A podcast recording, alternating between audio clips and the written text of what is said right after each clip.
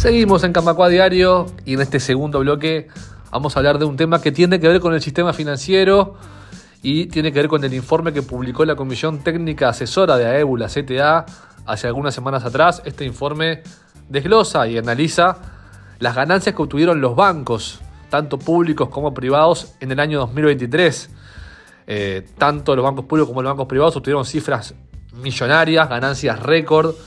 Por ejemplo, el Banco República y el Banco Hipotecario sumados alcanzaron en suma 627 millones de dólares, más del doble que el año anterior, y todos los bancos privados juntos en Uruguay acumularon 639 millones de dólares, también el más del doble que lo que ganaron en 2022. Es decir, a grosso modo sigue siendo un negocio muy próspero el de la banca en nuestro país. Pero lo que vamos a analizar en este bloque más en detalle es la diferencia entre los bancos públicos y los privados y la tendencia que en los últimos años viene siendo al alza del sector privado. Cada vez más, año a año, los sectores privados, eh, los bancos privados ganan terreno respecto a los públicos que están en el mercado, que son básicamente el Banco República y el Banco Hipotecario. Si tomamos los números de ganancias totales, como mencionaba, 639 millones para los privados y 627 para los públicos, el porcentaje eh, de total es favorable para los privados, 50,47%, apenas un poquito más de la mitad, pero más de la mitad al fin, con ventaja para los privados. Y el principal factor que explica esta tendencia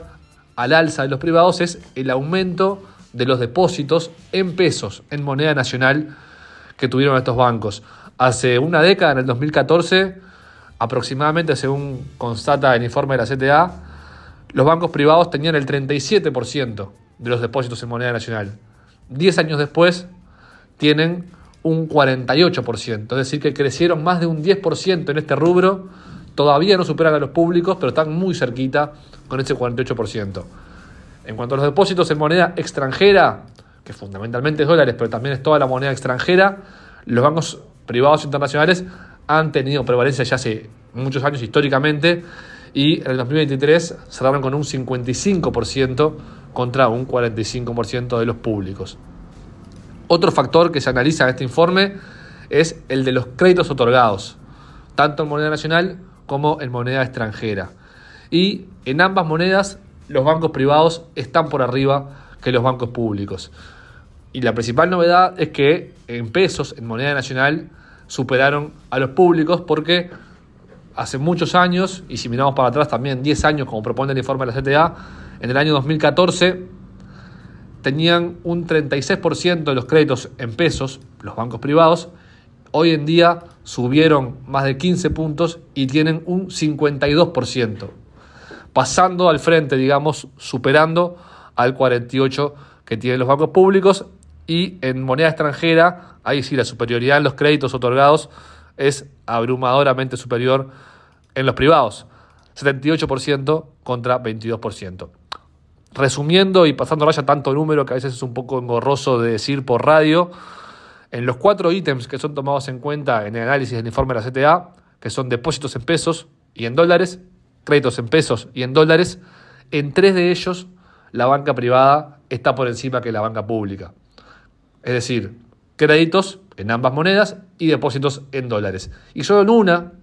de los, solo en uno de los factores, que es depósitos en pesos, está liderando el sector oficial, pero con una diferencia cada vez más escasa. Como vimos, año a año se sigue recortando.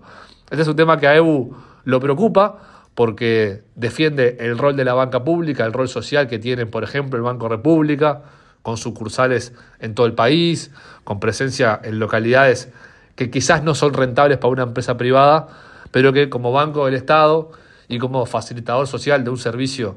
que para los ciudadanos es un derecho, que es tener acceso al sistema financiero, bueno, está en todo el país.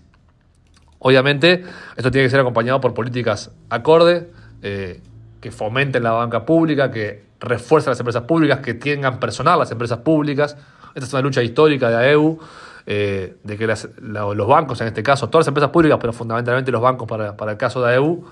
no pierdan fuerza, no pierdan eh, posición en el mercado, que brinden un buen servicio a los clientes, que tengan empleados capacitados y que ocupen todas las vacantes, que un cliente se sienta bien atendido y sin demoras cuando va al Banco República, por ejemplo, y eso no lo haga perder posición frente a los clientes como año a año, poco a poco, no, es, no son eh, curvas extremadamente extremas, valga la, la redundancia, pero no son curvas muy pronunciadas, sino que son movimientos leves, pero que año a año van marcando y asentando esta tendencia. En la página de AEU, en aeu.org.uy, está publicado el informe completo de la CTA, la Comisión Técnica Asesora, que los invitamos a leerlo en profundidad porque es muy interesante, tiene datos de todo tipo y allí van a poder, bueno, leerlo por completo y compartirlo si desean. Vamos a hacer un pequeño cortecito musical antes de retirarnos en este martes 27 y ya continuamos con Camacua Diario. Camacua Diario, un resumen informativo para terminar el día.